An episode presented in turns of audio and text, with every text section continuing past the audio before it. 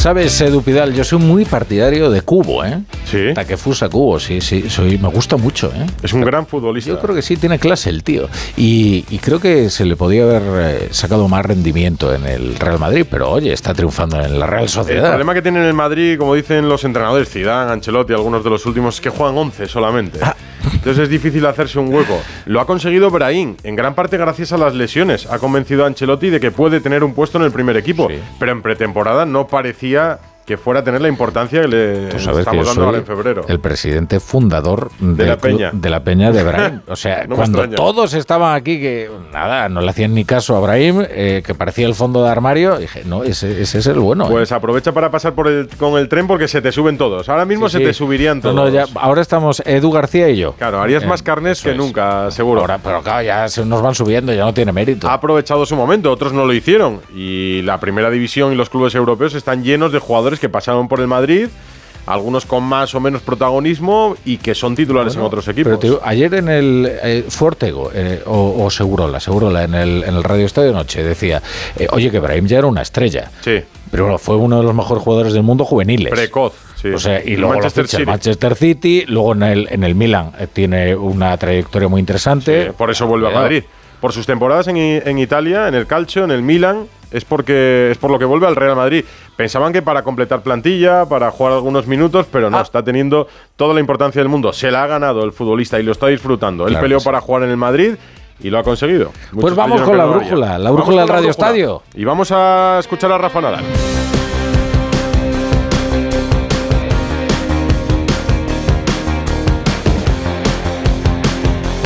La brújula de Radio Estadio. Edu Pidal.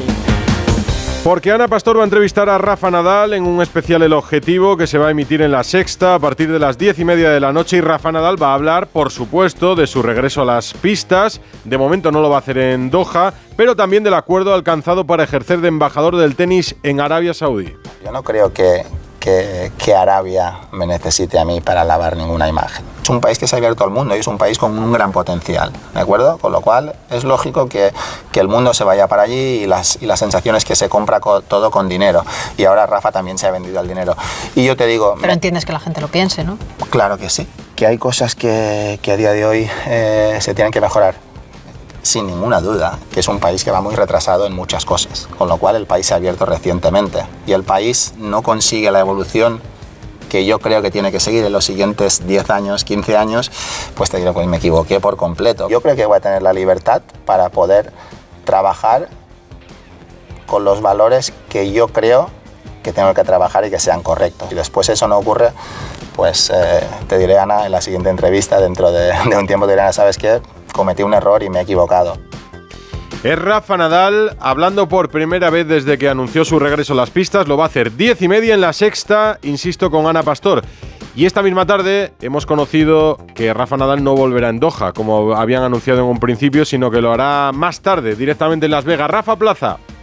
¿Qué tal, Edu? Buenas tardes. Pues malas noticias porque Rafa Nadal es baja en el torneo de Doha. Sabes que iba a reaparecer en Doha después de la lesión que sufrió en Brisbane, después de perderse el Open de Australia. No llega Nadal a Doha, ha pasado unos días complicados de molestias, una leve recaída que le impide estar a punto para jugar en Doha y su próxima parada será Indian Wells, previo paso por Las Vegas, donde juega una exhibición con Carlos Alcaraz el día 3 de marzo. El 3 de marzo veremos a Nadal y desde las 9 de la noche en la web y en la app de Onda Cero y en nuestras emisoras del País Vasco les vamos a contar la jornada de la Champions en una edición especial de Radio Estadio con Edu García en el Parque de los Príncipes. Están preparados ya nuestros enviados especiales, Gorka Acitores, Íñigo Taberna, Manu Terradillos. Hola Gorka, muy buenas. Hola Edu, ¿qué tal? Muy buenas tardes desde el Parque de los Príncipes, a poquito más, o poquito menos, mejor dicho, de media hora de que arranque este partido, ya con los protagonistas sobre el terreno de juego haciendo ejercicios de calentamiento, con las gradas poquito a poco poblándose para este encuentro de ida de los octavos de final de la Champions, donde la Real Sociedad quiere seguir haciendo historia, está ilusionada con poder dar la sorpresa hoy frente al todopoderoso Paris Saint-Germain, con bajas importantes porque no está Arichel Ustondo sancionado, tampoco los lesionados Carlos Fernández, Odriozola, Tierney, eh, Becker o Ayen Muñoz eh, y tampoco está finalmente el capitán Mikel Oyarzábal, esa es la noticia negativa, en las filas del equipo de Manuel Alguacil. Íñigo Taberna, ¿qué tal? Muy buenas tardes. Hola, ¿qué tal? Muy buenas tardes, Gorka. Era la noticia más deseada por la afición churdín que pudiese estar el capitán Mikel Oyarzabal después del golpe sufrido en la rodilla contra el Girona, pero tampoco va a poder jugar este partido, ni siquiera está en la convocatoria el emblema de la Real, el máximo goleador de la temporada, así que preocupa el estado de esa rodilla izquierda, que hay que recordar que fue la que tuvo que ser operada de la rotura del cruzado hace un tiempo. Así que el 11, el esperado, con Andrés Silva en lugar de Mikel Oyarzabal como delantero centro. Remiro en portería, con Traoré, con Zubeldia, con Lenormand y con Javi Galán en defensa, con Zubimendi, con Benino y con Bryce Méndez en el centro del campo. Y en ataque el que le gusta a Rafa La Torre, Takefusa Cubo en una banda en la derecha, Barnechea en la izquierda como delantero centro Andrés Silva. Ese es el 11 de la Real Sociedad y Manuel Alguacil, el frente el todopoderoso París Saint Germain, también con bajas, con la de Skriniar, con la de Bruno Méndez, con la de Kangin Lee, que se ha quedado fuera de la lista, con alguna sorpresa en el 11 inicial, pero no, no es Kylian Mbappé, porque Mbappé si juega la gran estrella francesa. Manu Terradillos, ¿qué tal? Muy buenas tardes. Hola, ¿qué tal? Muy buenas tardes, Gorka. Sí, hay sorpresa, pero que no se asuste nadie porque Kylian Mbappé está bien en el 11, va a salir más o menos, y digo más o menos, eh, Luis Enrique con el 11 que se esperaba con Gigi Donnarumma en portería, con Asraf Hakimi en ese puesto de falso lateral derecho,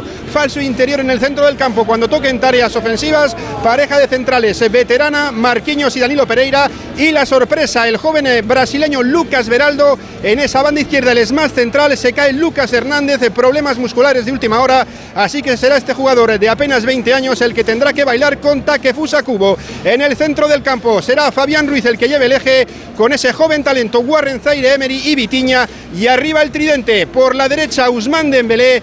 Por la izquierda, Bradley Barcola y en punta, ¿quién sino el 7 de Bondi, Kylian Mbappé. Esos son los protagonistas de París Saint Germain y de Real Sociedad. Un encuentro que va a arrancar a las 9 de la noche con arbitraje italiano, con Marco Guida al frente del silbato en el terreno de juego, con su compatriota Paolo Valeri en la pantalla del bar con cerca o superando los 48.000 espectadores muy cerquita del lleno aquí en este Parque de los Príncipes, de los cuales 2.000 son aficionados soñadores de la Real Sociedad con lograr hoy un buen resultado de cara al partido de vuelta del próximo 5 de marzo en el Real Arena, en el Estadio de Anoeta. Perfecto, compañeros. Gracias, Gorka, Taberna, Terradillos. Os escuchamos a partir de las 9 en Radio Estadio, en la web, en la app y en nuestras emisoras del País Vasco. No es el único partido que se juega esa hora. También a las 9 se disputa el Lazio Bayern de Múnich y en el Olímpico de Roma está Mario Gago. Hola Mario, muy buenas.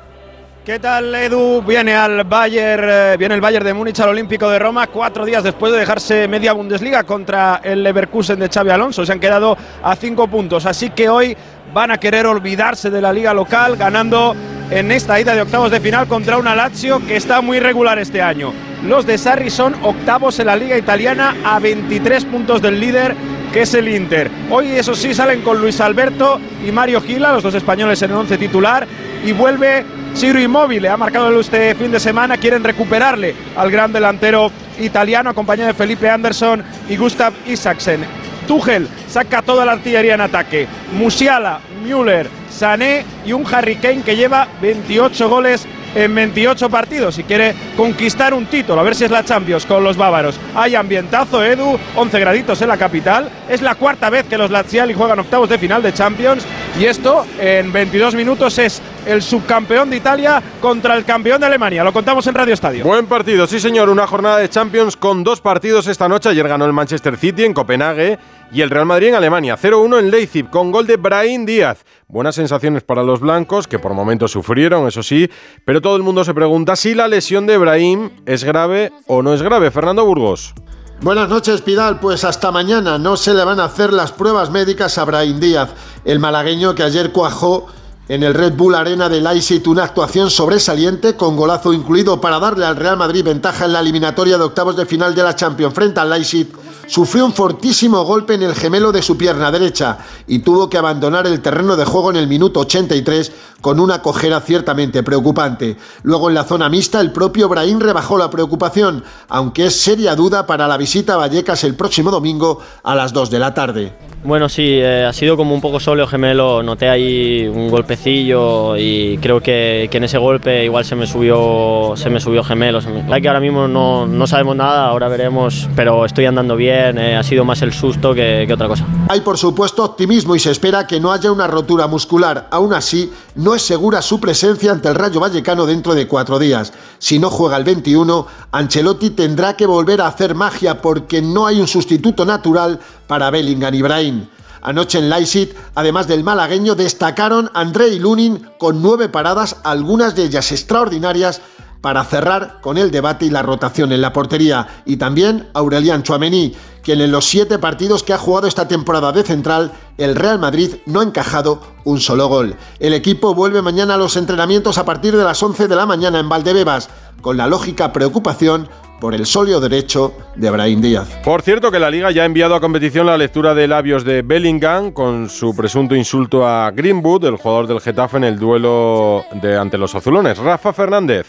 Hola Edu, según hemos conocido en Onda Cero, el informe pericial que solicitó la Liga de Fútbol Profesional para determinar si Jude Bellingham insultó a Mason Greenwood, el jugador del Real Madrid, el jugador del Getafe, ha determinado que sí hubo ese insulto. Lo que no ha trascendido es si el insulto que recogen eh, los peritos es rabis, basura o rapis, violador. Es decir, vamos a tener que esperar a que el comité de competición determine si es sancionable sea cualquiera de los dos insultos. Según hemos podido saber, lo más lógico es que Bellingham sea sancionado con un partido, es decir, que podría cumplirlo mientras está recuperándose de su actual lesión. ¿Y en Barcelona qué? Pues en Barcelona se habla del futuro de varios futbolistas, de Araujo y especialmente en las últimas horas de Frankie de Jong, al que ven más lejos del Barça que nunca. Alfredo Martínez, hola.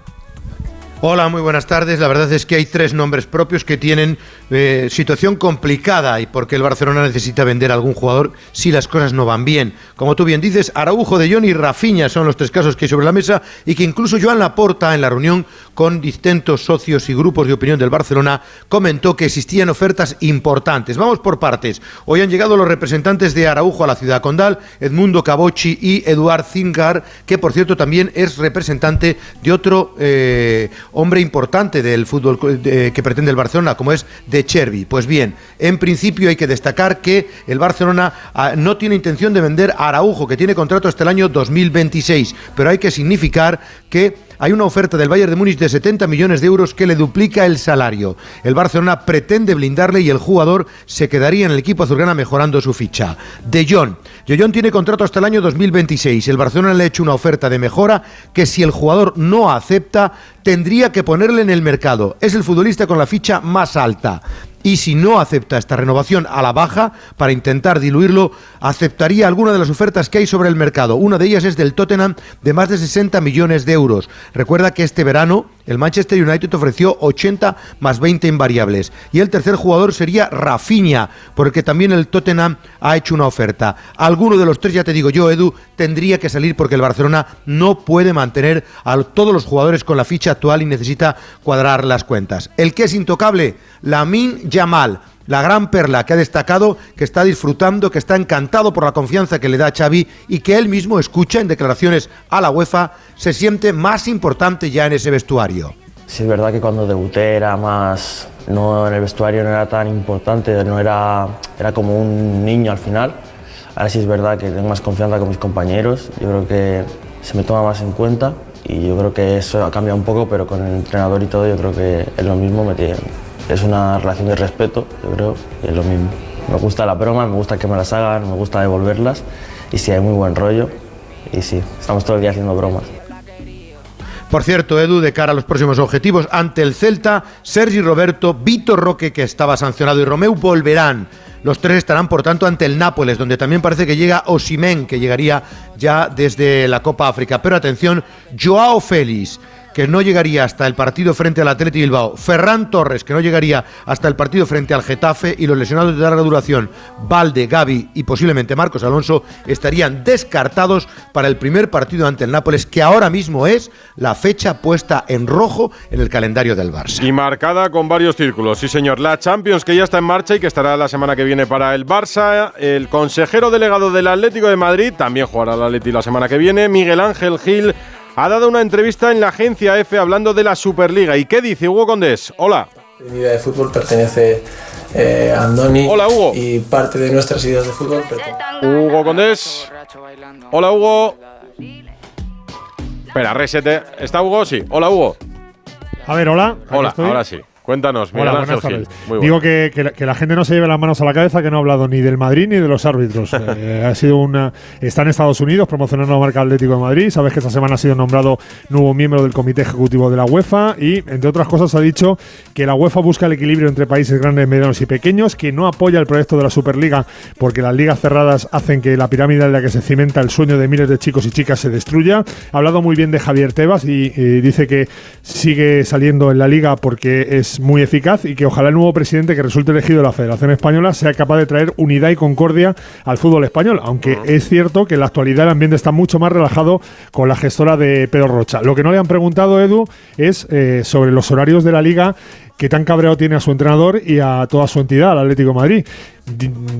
Teniendo en cuenta que es el vicepresidente de la liga, que seguramente igual podría hacer algo con los horarios, pues el cabreo del Atlético de Madrid todavía aumenta más después de lo que te contaba ayer, ¿no? De que le hayan puesto el partido al Fútbol Club Barcelona antes de ese partido de vuelta contra el Nápoles el viernes y que el Atlético de Madrid, en vez de jugar el viernes, este viernes contra Las Palmas, juegue el sábado. Así que ese cabreo sigue creciendo y, re- y tampoco le han preguntado a Miguel Ángel, que repito, es vicepresidente de la liga. Mañana habrá un homenaje a Griezmann, lo contamos en la brújula. Gracias, Hugo. Seguimos en Onda Cero. Si para ti abrir gas no tiene nada que ver con tu cocina, entonces te interesa el seguro de moto de línea directa, con el que, además de ahorrarte una pasta, tendrás cobertura de equipación técnica para casco, guantes y cazadora. Cámbiate y te bajamos el precio de tu seguro de moto sí o sí. Ven directo a lineadirecta.com o llama al 917-700-700. El valor de ser directo. Consulta condiciones. De camino al cole de los niños, un poco de diversión. Veo, veo. Si pillas atasco al ir al trabajo, un poco de paciencia. Ya no llego. Si vas al súper a hacer la compra, un poco de memoria. Plátanos y yogures. Y para todo eso, los nuevos combustibles 100% renovables de Repsol. En tu día a día, algo nuevo te mueve con los combustibles 100% renovables de Repsol que puedes usar ya en tu coche. Encuéntralos en más de 50 estaciones de servicio y a final de año en 600. Descubre más en combustiblesrenovables.repsol.com. Hay dos tipos de motoristas, los moteros que disfrutan la carretera como nadie y los mutueros, que hacen lo mismo, pero por menos dinero. Vente a la mutua con tu seguro de moto y te bajamos su precio sea cual sea. Llama al 91 555 5555. Hay dos tipos de motoristas, los que son mutueros y los que lo van a ser. Condiciones en mutua.es. Su alarma de Securitas Direct ha sido desconectada. Anda, si te has puesto alarma. ¿Qué tal? La verdad que muy contenta. Como me paso casi todo el día fuera de casa trabajando, así me quedo mucho más tranquila. Si llego a saber antes lo que cuesta, me lo hubiera puesto antes. Protege tu hogar frente a robos y ocupaciones con la alarma de Securitas Direct. Llama ahora al 900-272-272. El 60% de los adolescentes consume pornografía. Están utilizando la pornografía como un tutorial. No se dan cuenta de que lo que están viendo es ficción. Es un tema que nos preocupa y mucho, y por eso lo tenemos que hablar. Lo tenemos que hablar. Porno menores y manadas con Sonsoles Ónega. Hoy en directo a las 11 menos cuarto de la noche en Antena 3. La tele abierta. El Rayo Vallecano decidió destituir a Francisco después de una mala racha de resultados y hoy ha anunciado oficialmente a Íñigo Pérez, el que fuera segundo de Iraola como nuevo entrenador. Parte de mi vida de fútbol pertenece eh, a Andoni y parte de nuestras ideas de fútbol pertenecen a entrenadores que hemos compartido. He tenido la suerte de poder aprender de él. Eh, dicho esto, tampoco hay que engañar a nadie. Andoni es Andoni, yo soy Íñigo. La idea es muy similar y por eso eh, hemos trabajado juntos. Y va a debutar ante el Real Madrid, Raúl Granado. ¿Qué tal, Edu? Muy buenas. Al filo de las 2 de la tarde era presentado Íñigo Pérez como nuevo entrenador del Rayo Vallecano. Firma por lo que resta de temporada y una más, algo que es un detalle importante porque la próxima temporada será la del centenario del Club Vallecano. Un eh, Íñigo Pérez que conoce perfectamente la casa porque fue segundo entrenador la pasada temporada junto a Andoni Iraola. No aceptó quedarse con el equipo después de que el técnico de Usurbil partiese hasta el Bournemouth, pero ahora piensa que ha llegado la oportunidad de poder hacerlo con un proyecto eh, importante y además en una situación en la que el equipo, tal y como lo dejó Francisco, tiene que ganar sí o sí y empezar por este fin de semana. Es una empresa complicada porque será en Vallecas, pero ante el Real Madrid después tendrá que viajar hasta Montilivi para enfrentarse al Girona. Lo que vendrá después será el Cádiz, pero poco a poco ya está trabajando a las órdenes del equipo, lo ha hecho esta mañana y, y debutará el domingo a partir de las 2 de la tarde en el Estadio de Vallecas frente al Real Madrid. 9 menos 10, una hora menos en Canarias. La brújula de Radio Estadio. Por cierto, que Antiviolencia propone 6.000 euros de multa al aficionado que intentó meter el dedo en el culo a Ocampos, el jugador del Sevilla, Carlos Hidalgo. ¿Qué tal? Muy buenas. Ocampos quería que no ocurriera más, que hubiera sanciones para que la gente aprendiera y mostrara más respeto, pues la sanción al menor que tocó el culo al argentino en Vallecas será de 6.000 euros. Así lo ha propuesto el Comité Antiviolencia, que también entiende que este chico tiene que estar eh, fuera de un recinto deportivo durante un año. Prohibición de entrar a recintos deportivos durante un periodo de 12 meses. El citado comité incluye en su texto de proposición de sanción el agravante de que tras lo ocurrido el espectador y sus acompañantes mostraron una actitud jocosa y desafiante ante las protestas del jugador. De momento ni el Sevilla ni Lucas Ocampos se han pronunciado para valorar la propuesta de sanción de antiviolencia. Y mañana juega el Betis Conference League a las 9 de la noche, 16 avos de final ante el Dinamo de Zagreb. José Manuel Jiménez.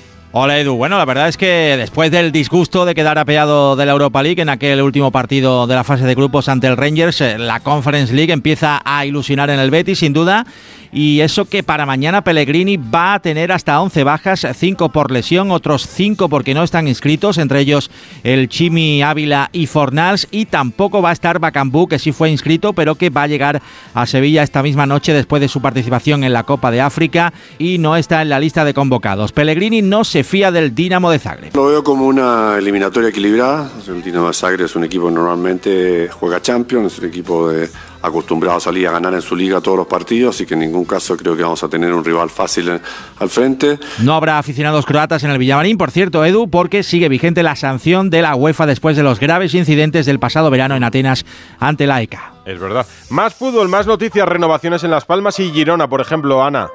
Día de renovaciones y fichajes en los equipos de Primera División Edu es el caso del Girona de la revelación del campeonato que ha hecho oficial la renovación de su portero de Gazzaniga hasta 2027. También renueva en Las Palmas una de sus perlas de sus canteranos Kirian hasta 2028. Las Palmas, por cierto, que también ha hecho oficial el fichaje de José Campaña, el centrocampista internacional eh, por España, llega libre después de rescindir su contrato con el Levante y sobre todo después de superar una larga lesión. Medina Cantalejo y Clos Gómez, que son los responsables del arbitraje en España, el presidente del CTA han hecho balance de la publicación de los audios de VAR.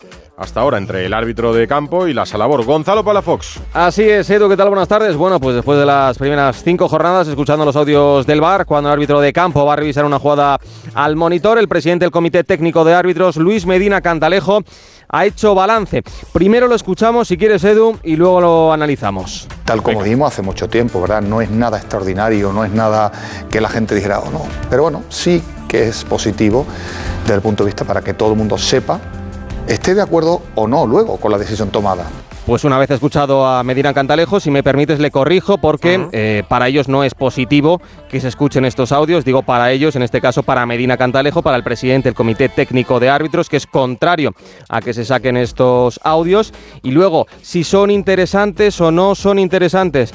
Bueno, pues ha tenido que salir al paso explicando que en ningún caso es el VAR el que habla con el árbitro de campo y le da indicaciones sobre si tiene que enseñar una tarjeta amarilla o una tarjeta roja, que en muchas ocasiones son conversaciones que tiene el VAR con el AVAR y que incluso Edu no llega a escuchar, según el propio Medina Cantalejo, el árbitro de campo. Pues bien, para no ser nada extraordinario, para que la gente no diga, uh, como afirma Medina Cantalejo, mucha polémica y mucho run run con los audios del VAR. Claro, yo entiendo que siendo Medina como era contrario a la publicación de los audios entre el árbitro de campo y la sala BOR quiera restar importancia a lo que hemos escuchado hasta ahora en estas jornadas. Pero es verdad que al menos, al menos, además de todos los errores que está habiendo esta temporada, al menos evidencia, yo creo que un exceso de intervencionismo por parte de la sala BOR y a veces indicaciones de más al árbitro de campo. Yo creo que sí, eso sí ha quedado claro, al menos en las conversaciones que hemos escuchado en muchos de los partidos, pero hará un balance mejor, seguro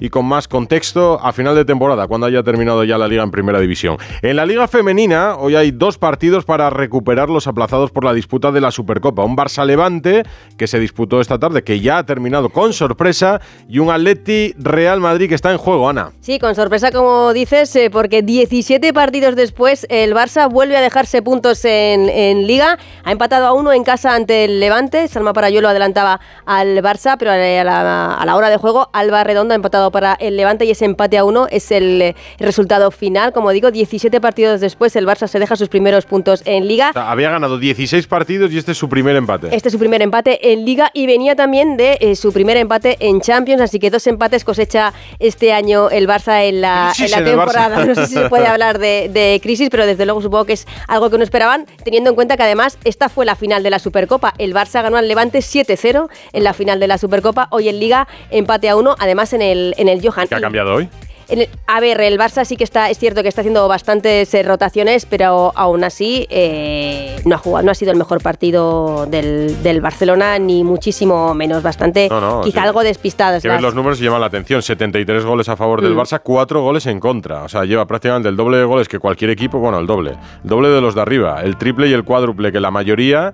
El- y el triple o el cuádruple menos encajados que la mayoría. El gol del Levante hay que decir que es un eh, fallo en cadena, es un error en la salida de balón del Barça y luego también un error en, en defensa, pero que ha aprovechado muy bien Alba Redondo, por cierto, en la internacional por la selección, que veremos si está mañana, porque eh, Monse Tomé da convocatoria a partir de las once y media para disputar la Liga de las Naciones, la Final Four de la Liga de las Naciones. Y como digo, un partido en juego también, otra vez derby entre el Atlético de Madrid y el Real Madrid, que en el descanso están empatando a uno también en el marcador. Mañana comienza la Copa del Rey de Baloncesto. Se disputa en Málaga, precisamente Unicaja defiende título. David Camps. Hola Edu, buenas noches. La buenas. fiesta del baloncesto y siempre digo el mejor evento del mundo del deporte. Cuatro días únicos en los que no hay margen de error ni opción al despiste. Para empezar, el gran favorito para la mayoría, el Real Madrid, ante Lucan Murcia mañana a las 6. Chus Mateo, entrenador blanco. La presión es la que nos pongamos nosotros. Nos- nosotros nos ponemos presión por llamarnos como nos llamamos y porque queremos hacer las cosas bien. Para seguir un duelo de alternativas de poder, Gran Canaria-Valencia, exigido el conjunto Che de Alex Mumbrú. Tiene 40 años o casi 40 años de historia y solo hemos ganado una. Nuestra ambición y nuestra ilusión antes de ir a la Copa del Al Barcelona muchos ni tan siquiera consideran favorito. Juega el viernes ante el Manresa y va a cerrar el defensor del título y el anfitrión, el Unicaja, ante el Tenerife. Mucha historia en contra como para que a Ivonne Navarro le tilden de favorito. Somos el mejor ejemplo de que no sirve para nada. Cinco meses muy buenos de competición y tienes un mal día el primero o el segundo, Será esta la quinta vez que se disfrute de la Copa del Rey en Málaga y allí a fe que la han disfrutado Pau Gasol en el 2001, el Barça en el 2007 con Jordi Trías de MVP y qué decir del 2014 y el tiro ganador de Sergio Yul o la última en el 2020 con Campazzo como mejor jugador. Desde entonces el Real Madrid no gana la Copa. El domingo sabremos quién se corona en el Carpena. La competición más bonita esta noche, Chus Mateo en Radio Estadio Noche para hablar de ese Real Madrid-Murcia, el primer partido de la Copa que se va a disputar en Málaga y que vamos a contar en Onda Cero. Lo nunca visto en la Vuelta a Andalucía, atentos. La primera etapa de la carrera se ha tenido que suspender por la falta de efectivos de la Guardia Civil debido a las manifestaciones de los agricultores. Joaquín Cuevas es el director de la carrera. El motivo de la suspensión es la falta de cobertura, la falta de efectivos de la Guardia Civil que han tenido que marchar a sus distintos destacamentos. Eh, llevamos 100 efectivos y dan cobertura la, la Guardia Civil Rural para el paso de la carrera y no, no pueden garantizar ese, ese paso. ¿Qué vamos a hacer? Pues bueno, reunirnos ahora mismo con, con el jurado técnico, miembros de organización y equipos para darle forma a, a lo que va a suceder en, en próximos días. Lo primero es lo primero. Lo que hacen falta son más guardias en general, más allá de los que necesite la carrera. Pero eh, es sorprendente que se tenga que suspender una carrera de ciclismo por falta de efectivos ante las manifestaciones agrarias. Y en atletismo, un grupo amplio de atletas han escrito una carta dirigida al Consejo Superior de Deportes en la que piden medidas urgentes para atajar los problemas de dopaje. Este es Álvaro García. Pues con lo que hemos querido y hemos lanzado esta mañana con ese escrito es sobre todo que nuestras autoridades en la, en la lucha contra el dopaje pues sean lo más transparente y eficaz, puesto que en los últimos meses hemos estado viviendo una serie de noticias que eran desastrosas para el deporte español y que a día de hoy pues lo hemos hecho un grupo de, de atletas y que creemos que deberían sumarse también sobre todo otros deportistas de otros deportes y que también queremos reivindicar sobre todo que, que nosotros somos los principales actores en la lucha contra el dopaje, pero los que menos... También la firma Katir, esta carta de un gran número de atletas. Así que nada, a las 9 en la web, en la app, para quien se conecte con el fútbol La Torre en el País Vasco, el PSG Real Sociedad, a las 11 y media TVO, a las 10 y media Rafa Nadal en la sexta con Ana Pastor. Madre mía, qué agenda. Y tú sigues con la economía en la brújula. aquí con la economía. Este soy En- como el teletexto de la radio. A ver qué de hace, todo. a ver qué hace Taquefusa. Taquefusa. Cubo. When